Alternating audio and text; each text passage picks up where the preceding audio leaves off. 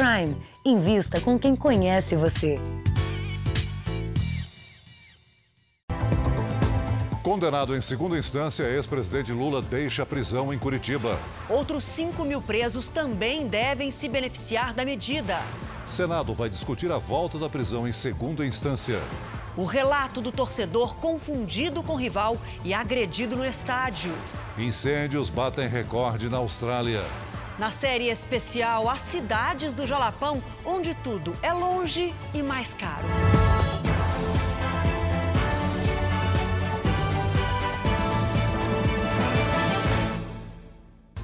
Oferecimento Prime. Invista com quem conhece você.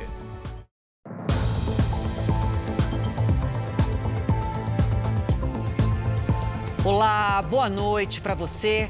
Condenado em segunda instância por corrupção e lavagem de dinheiro, o ex-presidente Lula deixou a prisão hoje em Curitiba, depois da decisão do Supremo Tribunal Federal que mudou o entendimento sobre o cumprimento de pena após condenação em segunda instância. Lula deixou a sede da Polícia Federal, onde estava preso, em uma sala desde abril do ano passado. Lula recebeu os advogados já no início da manhã. Em uma reunião de cerca de uma hora, ele acertou os detalhes da saída da prisão.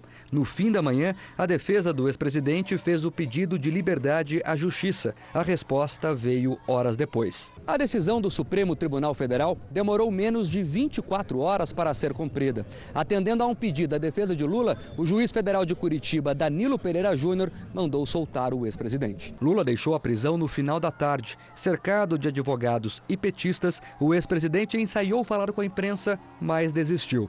Ele caminhou por uma quadra até o acampamento de militantes. No discurso de meia hora, ele atacou o judiciário. Se pegar o Moro, se pegar alguns delegados que fizerem inquérito, enfiar um dedo no outro e bater no liquidificador, o que sobrar não é 10% da honestidade que eu represento nesse país. Lula deixou o local de carro acompanhado de colegas de partido. Daqui a pouco nós vamos ao vivo ao Curitiba trazer novas informações sobre o caso. Além da condenação no caso do triplex do Guarujá, o ex-presidente também foi condenado em primeira instância no caso do sítio de Atibaia. Ele também é réu ou denunciado em outros oito processos. Sítio de Atibaia. Condenado a 12 anos e 11 meses de prisão.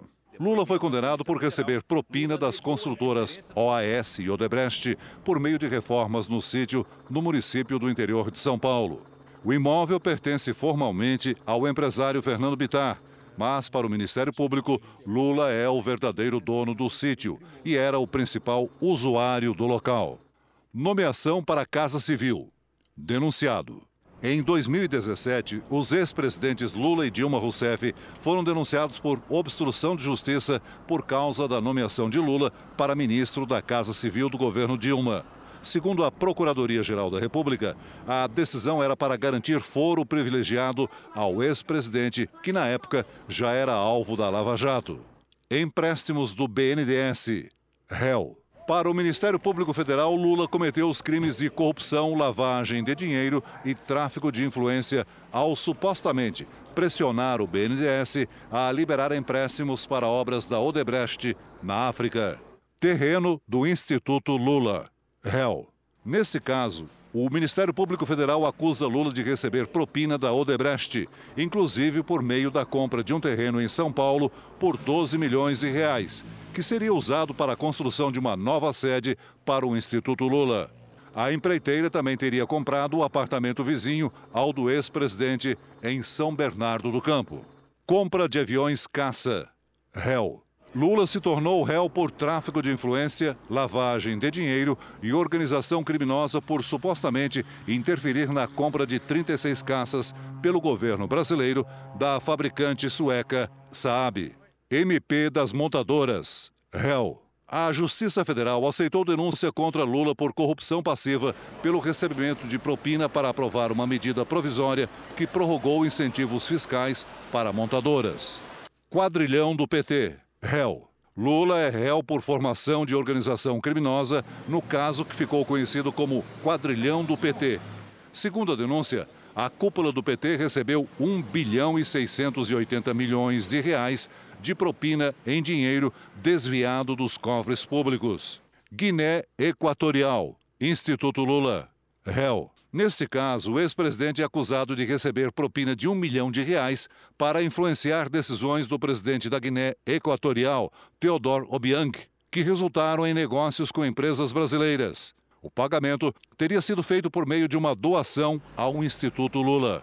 Propina da Odebrecht, réu. Nesse caso, Lula é réu por corrupção por envolver suposto pagamento de propina da Odebrecht em troca de favorecimento do governo federal. Outros 12 condenados pela Justiça na Operação Lava Jato podem ser diretamente beneficiados pela decisão do Supremo Tribunal Federal. Fernando Moura empresário condenado a mais de 12 anos de prisão por diversos crimes, como corrupção e lavagem de dinheiro. Segundo o Ministério Público, ele representava José Dirceu junto à Petrobras. O irmão de Dirceu, Luiz Eduardo, condenado a mais de 10 anos pelos crimes de lavagem de dinheiro e organização criminosa, também deve ser solto. Diretores de construtoras envolvidas no esquema de corrupção revelado pela Força Tarefa estão entre os que entraram com pedido de habeas corpus. Gerson Almada, ex-diretor da Engevix, condenado a 34 anos. Sérgio Cunha Mendes, ex-vice-presidente da Mendes Júnior, condenado a 27 anos. Alberto Elísio Vilarça Gomes, ex-diretor da mesma empresa, com condenação de 11 anos de prisão. O ex-diretor da Petrobras, Renato Duque, também pode ser liberado do cumprimento da pena de 123 anos. Ele tem condenação em vários processos da Lava Jato. Já João Vacari Neto, ex-tesoureiro do PT, deve ficar desobrigado de cumprir a pena no semiaberto com tornozeleira eletrônica.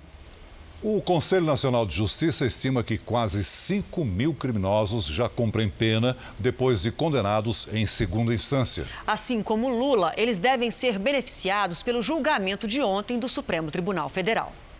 Nas ruas, a decisão foi questionada. A sociedade anseia por outras decisões, né? E essa não, talvez não tenha sido a mais plausível e viável para o momento político que nós vivemos, político social.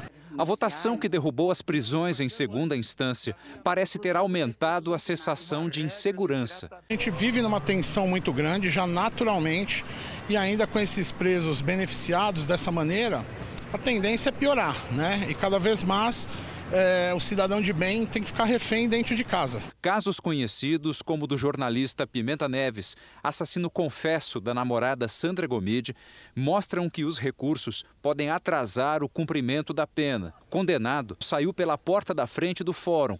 Foram 10 anos até o julgamento do último recurso para ir para a cadeia. Quem também se favoreceu até a última instância foi o ex-juiz Nicolau dos Santos Neto.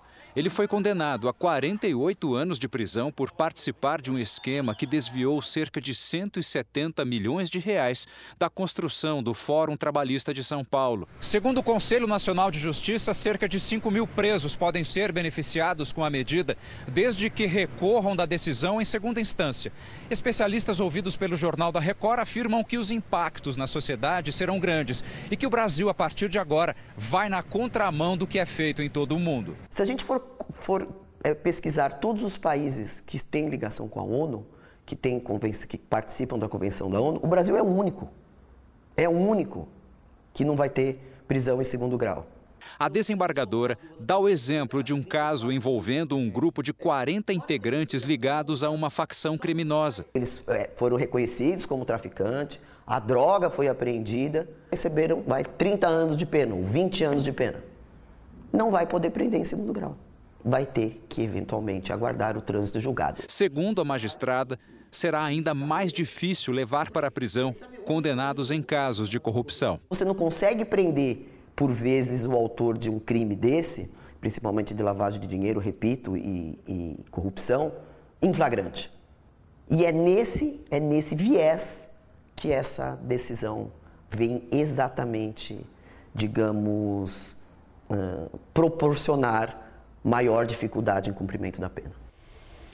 O ex-governador do Rio de Janeiro, Sérgio Cabral, vai tentar usar a decisão sobre a prisão em segunda instância para deixar a cadeia.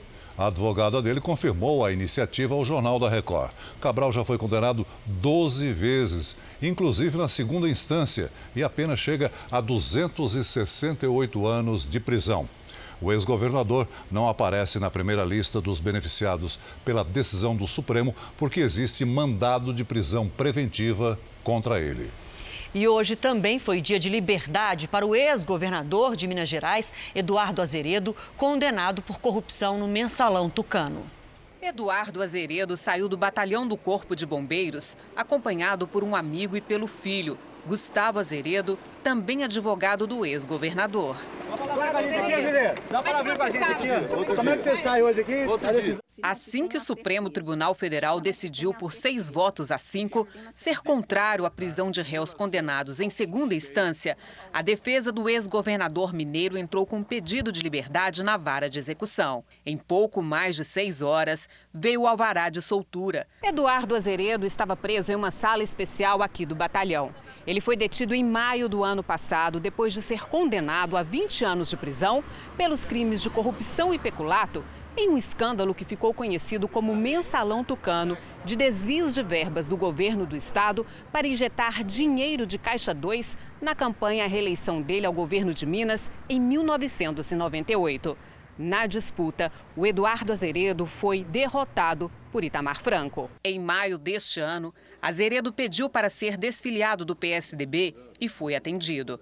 Agora, o ex-governador poderá aguardar o julgamento dos recursos em liberdade. A prisão em segunda instância pode ser revertida pelo Congresso. Para isso, é preciso aprovar uma proposta para mudar a Constituição. Na decisão tomada pelo Supremo Tribunal Federal, as opiniões ficaram divididas sobre o assunto. Aprovado.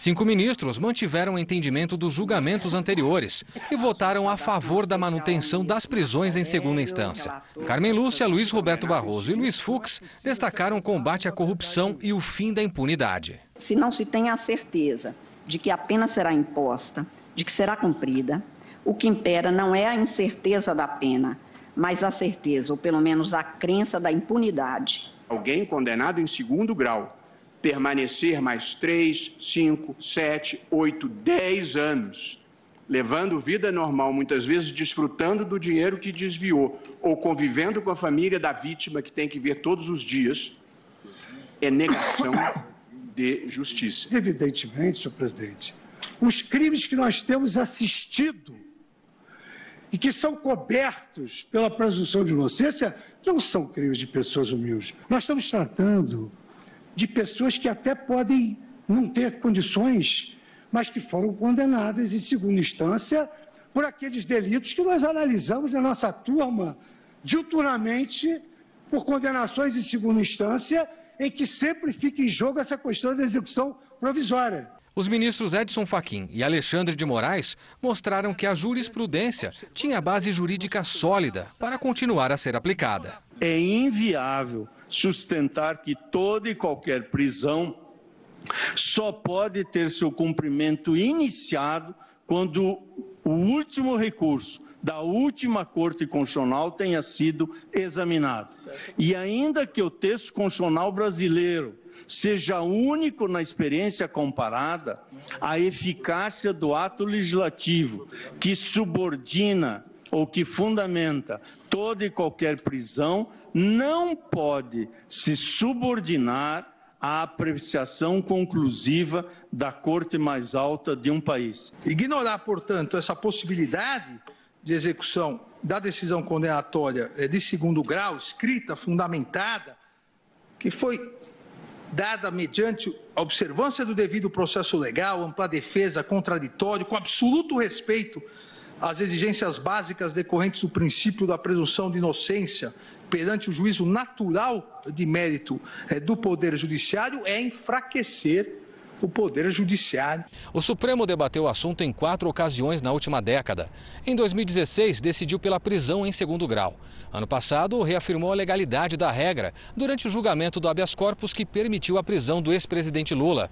Agora, menos de dois anos depois, o tribunal mudou o entendimento. Para essa jurista, a decisão traz insegurança jurídica ao país. Em dois anos, mudar quatro vezes é muito complicado.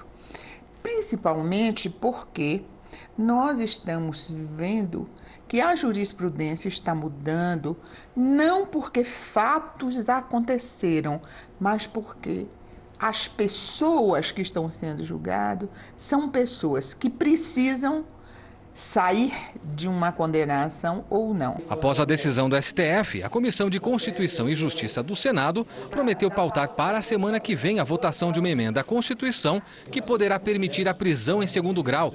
Mesma decisão tomada pela CCJ da Câmara. Uma proposta de emenda à Constituição polêmica nunca é fácil ser aprovada. No entanto, eu vejo que há um clima bastante favorável para a aprovação dessa PEC, principalmente na CCJ, e eu acredito que lograremos êxito numa aprovação bastante rápida. Nós vamos agora ao vivo a Curitiba falar com o repórter Mark Souza, que acompanhou a saída do ex-presidente Lula. Boa noite para você, Mark. Havia expectativa de que Lula viesse diretamente para São Paulo, mas isso não aconteceu, não foi isso?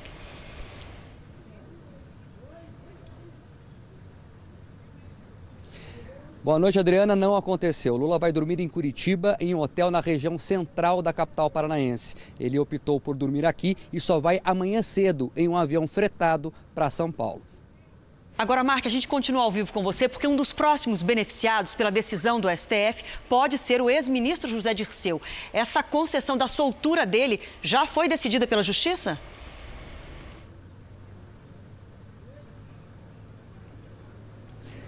Adriana, já foi sim. A Justiça Estadual aqui do Paraná que decidiu porque Zé Dirceu está em um presídio local, estadual. Mas ele ainda não deixou a prisão. Ele está preso no Complexo Médico Penal, na região de Pinhais, que fica aqui perto de Curitiba, mas o presídio ainda não foi comunicado oficialmente. Existe a expectativa, portanto, que ele só saia amanhã pela manhã da prisão. Adriano.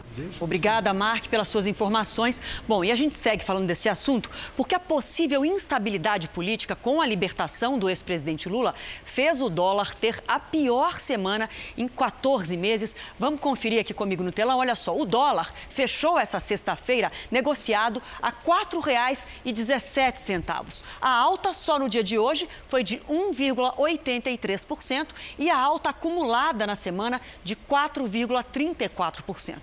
O Ibovespa também terminou o dia em forte queda de 1,78%.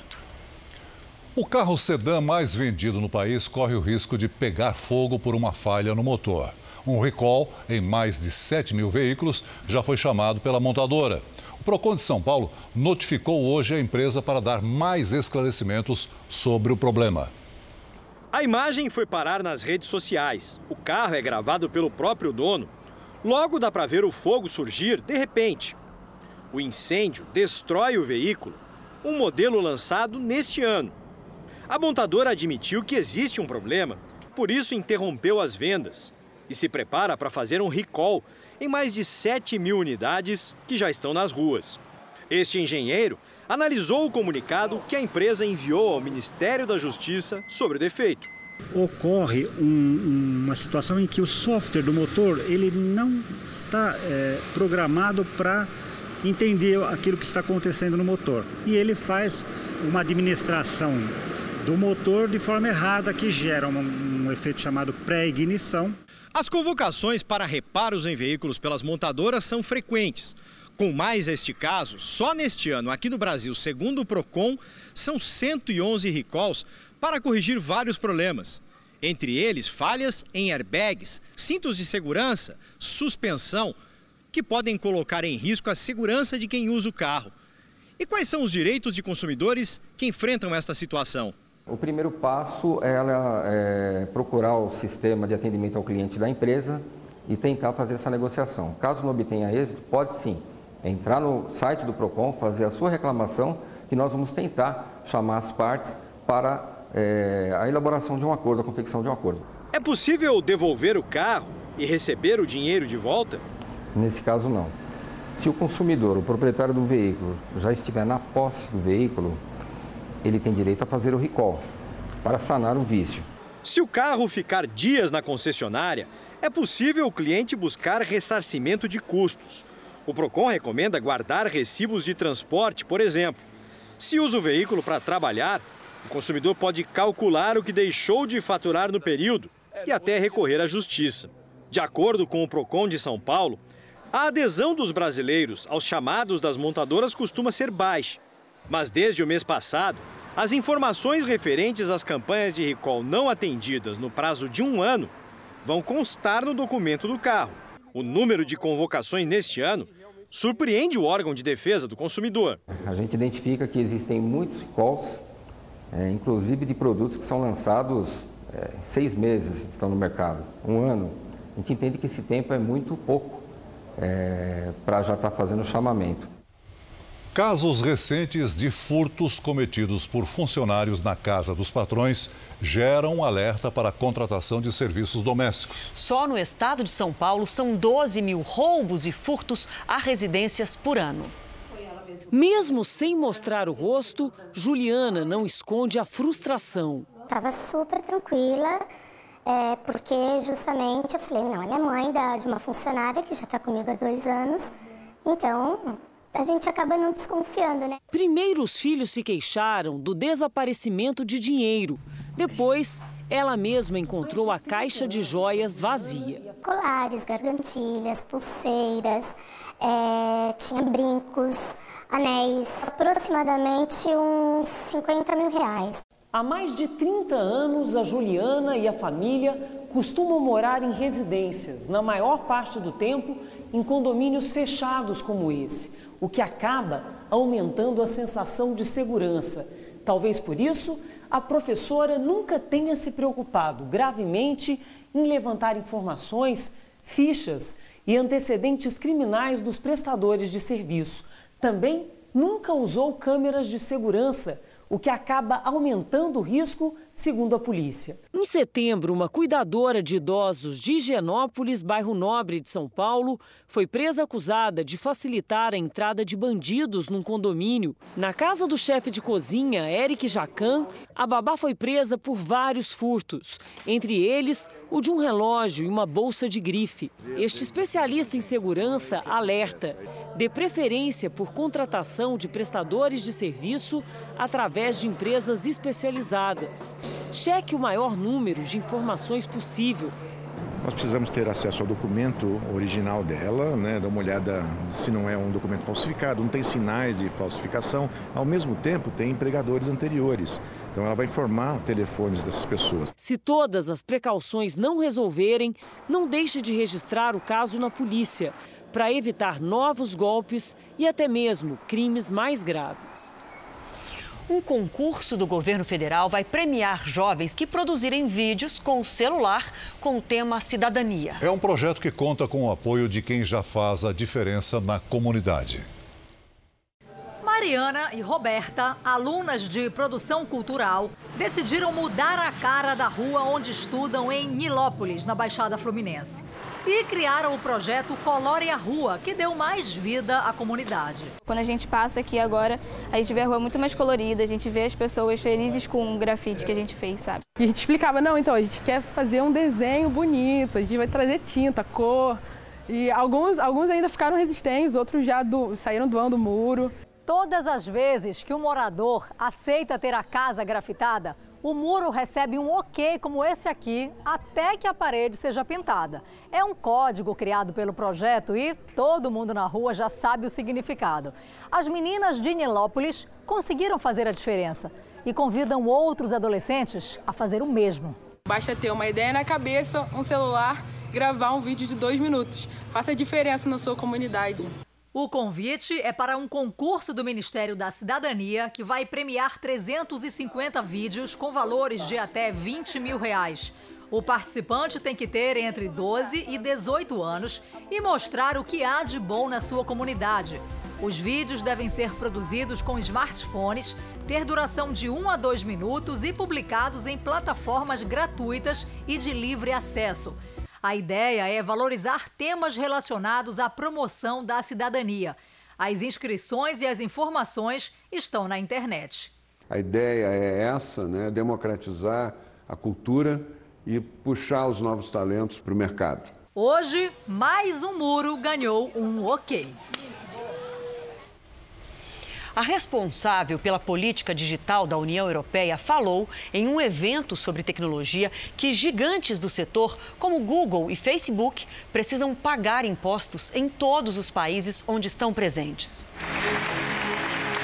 Com muitos aplausos, foi assim que a comissária da concorrência da União Europeia foi recebida em um dos maiores eventos tecnológicos do mundo. Margrethe Vestager é responsável por multar grandes empresas da internet, como o Google e o Facebook, por desrespeitarem as leis de mercado no continente europeu. As penas aplicadas ao Google, por exemplo, já passam de 4 bilhões de euros, o equivalente a 19 bilhões de reais.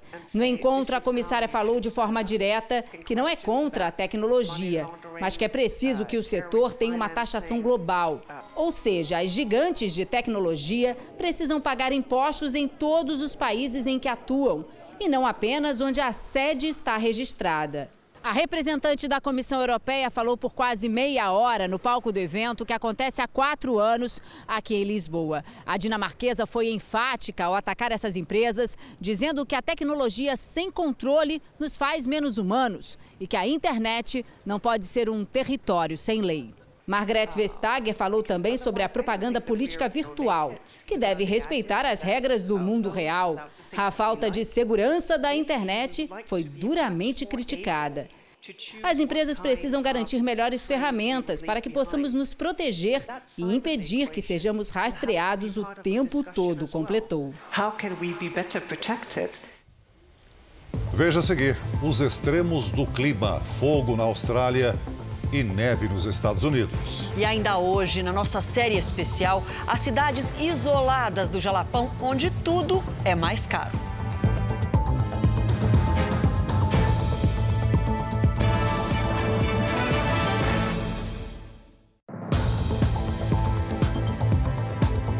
O presidente Bolsonaro esteve hoje em Goiânia num evento do Ministério da Educação e saiu sem falar com a imprensa.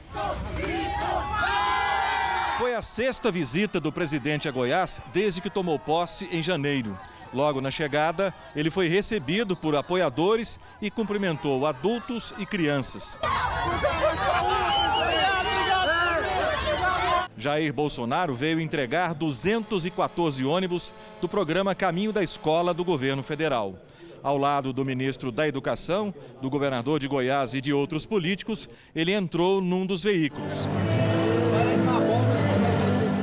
Os ônibus custaram 43 milhões de reais, todos são acessíveis e vão transportar estudantes de 133 municípios de Goiás, principalmente da zona rural, para as escolas das cidades. Durante a cerimônia, o presidente fez um breve discurso realçando a importância da educação básica e, mais uma vez, defendeu a escola sem ideologia.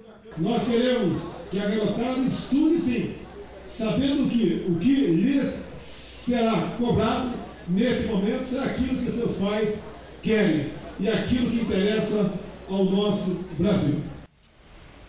Sexta-feira, com tempo instável na maior parte do Brasil. Hora de falar com a Lidiane. Boa noite para você, Lid. O que teremos para o fim de semana? Boa noite, Adriana. Olha, teremos tempo abafado e com chuva espalhada por mais regiões. Volta a chover, inclusive, no Rio Grande do Sul. Isso porque os ventos continuam empurrando a umidade da Amazônia para o centro-sul. E a chegada de uma frente fria no domingo vai reforçar a formação de nuvens de chuva. Chove forte e há risco de granizo de Santa Catarina até Mato Grosso do Sul. Nada de praia no Sudeste nos próximos dias, porque o tempo fica fechado e com temporais a qualquer hora. No Rio de Janeiro, a chuva forte pode provocar transtornos. Lidiane, vamos aos pedidos então da praia para as montanhas. Olha só, a gente começa de Minas Gerais, o Eduardo Augusto, de Montes Claros, e também o Alisson, que é de Conselheiro Lafayette. Eles querem saber como fica o tempo no fim de semana. Olha, mesmo estado e previsões diferentes, viu? Eduardo, em Montes Claros, tempo firme e quente no fim de semana, com máximas entre 35 e 36. Já em Conselheiro Lafayette, Alisson, dias abafados e com temporais à tarde. Faz 28 e 29 graus. Olha, e o Rafael de Teresópolis, no Rio de Janeiro, também quer tempo delivery. Vamos lá, olha, Rafael, tempo fechado e com tempestades à tarde. E muita atenção, porque na região serrana o risco de deslizamento é ainda maior. Em São Paulo, a chuva aperta mesmo no domingo. Máximas de 25 e 27 graus. É bom todo mundo ficar bem ligadinho com essa chuva aí. Guarda-chuva na mão. Guarda-chuva na mão. Obrigada, bom fim de semana. Até segunda. Até. Nos Estados Unidos, o inverno ainda nem chegou, mas boa parte do país já está em alerta. Temperaturas negativas devem bater recordes nos próximos dias por conta de uma frente fria incomum para essa época do ano. No estado de Michigan, a neve pegou muita gente de surpresa e causou dezenas de acidentes nas estradas. Em Nova York, por enquanto, neve só nos rinques de patinação. Mas as temperaturas de hoje já deram um gostinho do que vem pela frente. Essa turista confessa que não esperava tanto frio. Mais de metade da população do país está em alerta para temperaturas negativas recordes nos próximos dias. Eu estou preparado, agora mesmo estou com cinco camadas de roupa, diz esse nova-iorquino. Esse frio inesperado atingiu boa parte do país por causa de uma poderosa frente fria vinda do Ártico. Como resultado, aqui em Nova York, por exemplo, a temperatura despencou 15 graus em 24 horas. E nessa madrugada, a sensação térmica por aqui deve chegar a 3 graus abaixo de zero. Segundo os meteorologistas, essa será uma das temporadas mais congelantes dos últimos tempos. E cerca de 100 incêndios florestais atingiram hoje a Austrália. Uma pessoa morreu e duas estão desaparecidas. Somente os bombeiros passam pelas estradas que foram bloqueadas. Os ventos fortes e as temperaturas de mais de 35 graus atrapalham o combate às chamas. Nesta cidade, a quilômetros dos focos de incêndio, a paisagem ficou alaranjada, olha só. Centenas de moradores tiveram que abandonar as próprias casas. E no r7.com você encontra uma galeria com as fotos mais impressionantes desse incêndio lá na Austrália. Veja agora os destaques do próximo Domingo Espetacular com Patrícia Costa. Oi, Celso. Oi, Adriana. Boa noite para quem acompanha o Jornal da Record. Revolução na medicina. A brasileira que criou uma caneta capaz de diagnosticar o câncer. Tem uma análise praticamente imediata. Curta, pode usar depois dos 50? A Gretchen acha que sim. Quem paga as minhas roupas sou eu, meu amor. Convites por dois mil reais. Bolo, 60 mil. Conheça o universo dos casamentos milionários. É no Domingo Espetacular, depois da Hora do Faro. Até lá. E a seguir, torcedor confundido com rival e é agredido no estádio do Rio e conta como foi a cena de violência. E na nossa série especial no Jalapão, interior do Tocantins, as cidades são isoladas, mas seguras. E a chave no contato dos carros, rotina.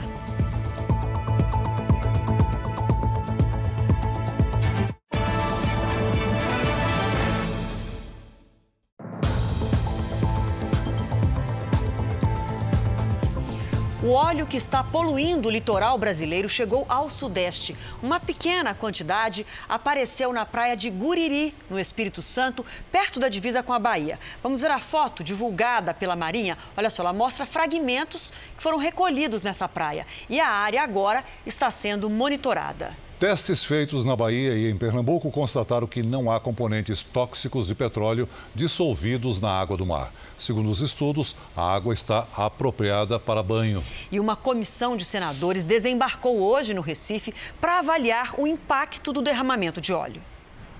No Cabo de Santo Agostinho, os senadores ouviram reivindicações de voluntários que viram o protesto de moradores da praia de Itapuama. A situação é mais assustadora do que nós imaginávamos. Da praia, a comissão veio até o Palácio do Governo para uma reunião a portas fechadas. No meio da tarde, foi divulgado o resultado de um estudo sobre a qualidade da água. Foram analisadas amostras em 16 praias e a conclusão é que elas não têm traços de petróleo. A nota do governo diz que o estudo foi feito pela Agência Estadual do Meio Ambiente em parceria com outras instituições e envolveu a análise de 21 compostos químicos de dois grupos que fazem parte do petróleo. Os pesquisadores concluíram os níveis desses compostos são tão baixos que os equipamentos não conseguiram detectar. Isso se deve ao tempo de exposição do material no ambiente e à dinâmica das marés. Não se detectou a presença disso em nenhum nível que é considerado danoso à saúde, segundo os parâmetros internacionais e do CONAMA. Na Bahia, nos últimos 15 dias, foram recolhidas amostras da água do mar em Salvador e no litoral norte. E segundo o governo do estado, também não foi constatada a presença de componentes de petróleo.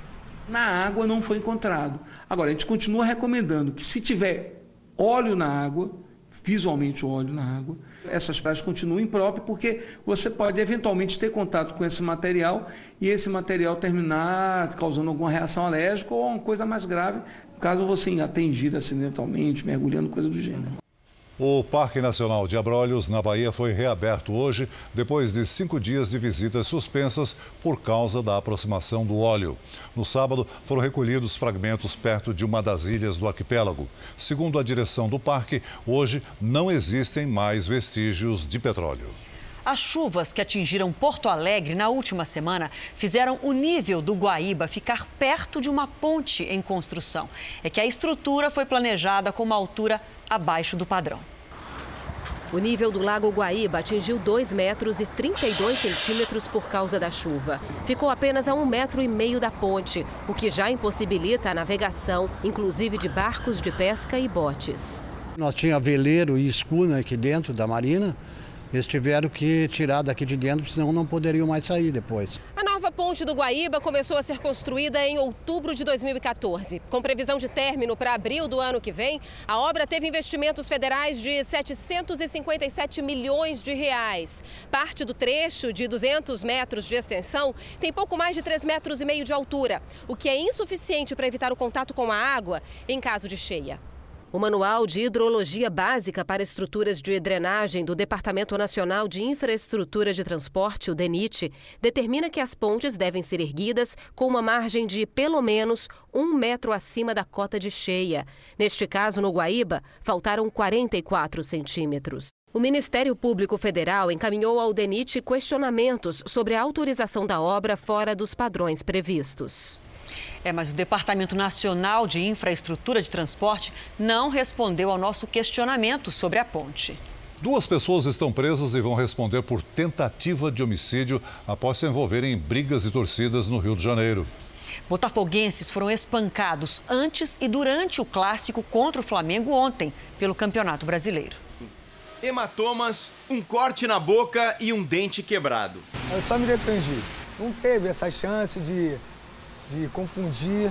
Não, teve a, chance dele de querer bater alguém. Foi um ataque brutal de quem torce para o mesmo time de Sérgio, o Botafogo. O taxista foi derrubado e espancado. Seguranças do estádio não conseguiram conter dezenas de agressores que acharam que a vítima fosse flamenguista. A selvageria tomou lugar do futebol no estádio Newton Santos, durante a vitória do Flamengo sobre o Botafogo pelo Campeonato Brasileiro mesmo com reforço policial, por se tratar de um clássico. Houve agressão na arquibancada, confusão e correria do lado de fora do estádio. Esse torcedor do Flamengo foi hostilizado na rua e apanhou. Na zona oeste da cidade, mais violência. O motociclista Jonathan Massara foi derrubado da moto e espancado por mais 10 pessoas. Muitos usavam pedaços de madeira. A polícia dispersou o grupo. Jonathan está internado. Foi ferido com golpes de faca e quebrou uma das mãos. Ele aguarda por uma cirurgia. Se ele está sem o capacete, provavelmente ele não tinha aguentado. Foi muita pancada na cabeça. 15 torcedores foram presos. Dois deles vão responder por tentativa de homicídio. Os outros 13 já foram liberados. Tem que dar um jeito de não deixar frequentar estágio. Isso acontece várias vezes e nada, até hoje, continua isso, nada é feito.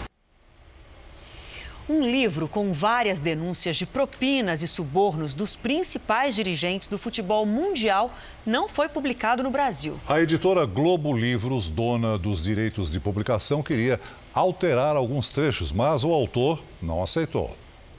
Lançado em junho do ano passado em vários países, o livro Red Card Cartão Vermelho, do jornalista americano Ken Bensinger, relata, a partir de documentos e depoimentos, o escândalo de corrupção que explodiu na FIFA em 2015.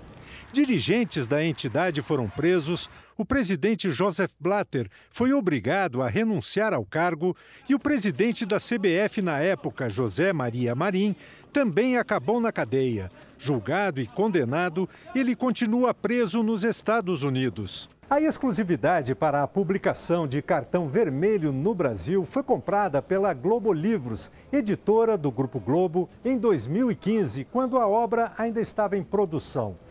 Bensinger concluiu as apurações, deu forma final ao seu trabalho, mas até hoje, cartão vermelho não foi lançado. Para o jornalista americano, a alegação foi que o livro menciona a Globo, que estava envolvida no esquema de corrupção no futebol brasileiro e sul-americano. O jornalista americano diz ainda que representantes da editora pediram que ele retirasse do livro trechos em que havia referência ao envolvimento da Rede Globo no pagamento de propinas. Bensinger afirma que, se concordasse em retirar todas as referências feitas à Globo, o livro seria publicado, mas que jamais consentiria em ter o livro editado desta forma. O contrato do jornalista com a Globo Livros termina este mês. Finalmente, Cartão Vermelho poderá ser publicado por outra editora. Procurada pela produção do Jornal da Record, a Globo Livros não se manifestou. Amanhã, às 10h15 da manhã, no Esporte Fantástico, você acompanha os detalhes do escândalo que envolveu os principais dirigentes do futebol mundial. As distâncias são enormes, as estradas precárias. O hospital mais próximo está a 300 quilômetros de distância. Nas pequenas cidades que se espalham pela região do Jalapão, a vida segue mais devagar e a violência parece que não chegou ainda.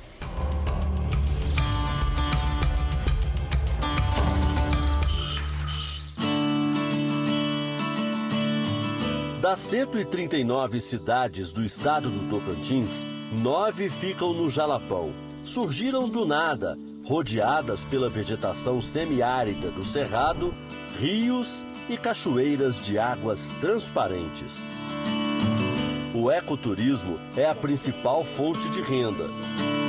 Mas, por causa das circunstâncias dessa região, essas comunidades vivem praticamente isoladas. A começar pelas estradas de acesso, um desafio para qualquer motorista.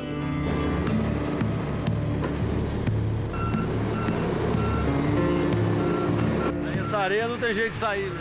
Tem não, a patrola vai ter que puxar.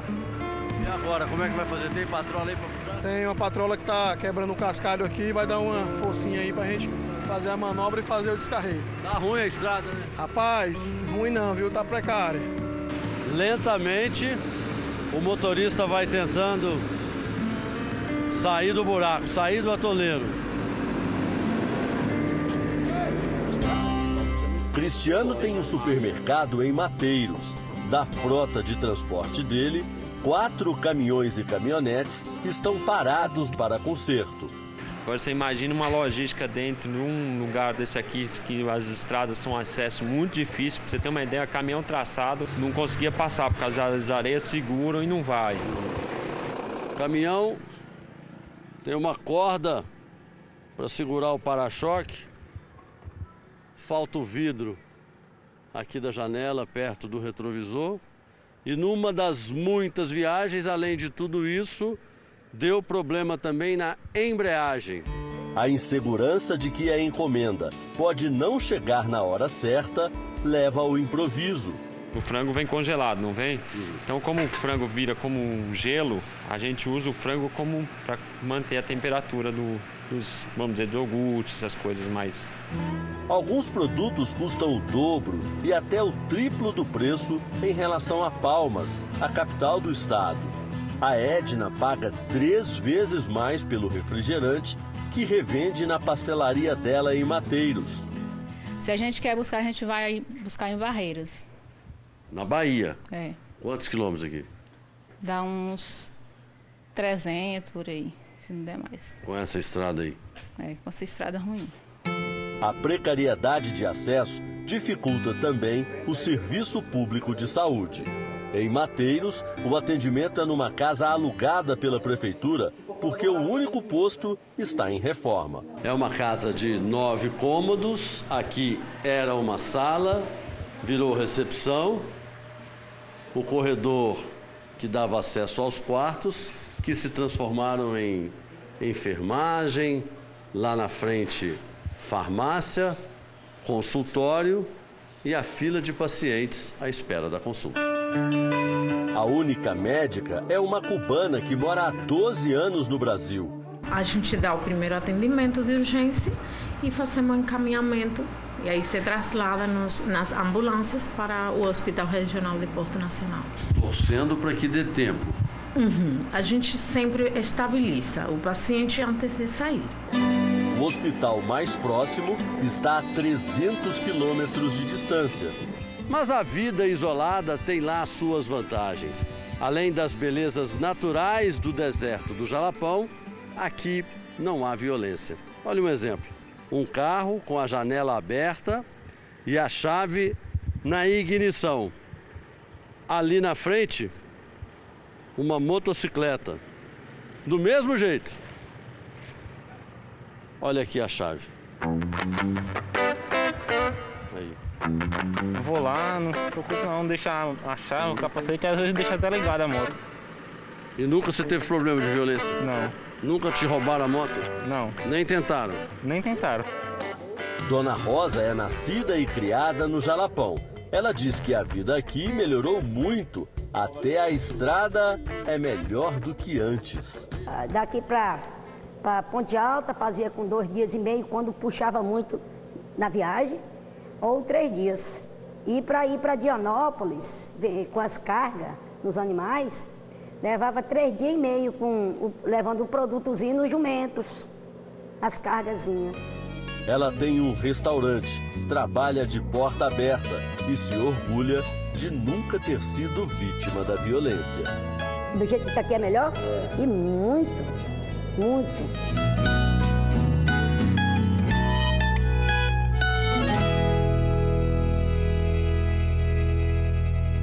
O Jornal da Record termina aqui. Você pode assistir a edição de hoje na íntegra no Play Plus. E não se esqueça, o Jornal da Record também tem versão em podcast. É só acessar o Play Plus e as nossas outras plataformas digitais. E à meia-noite e meia tem mais Jornal da Record com o Sérgio Aguiar.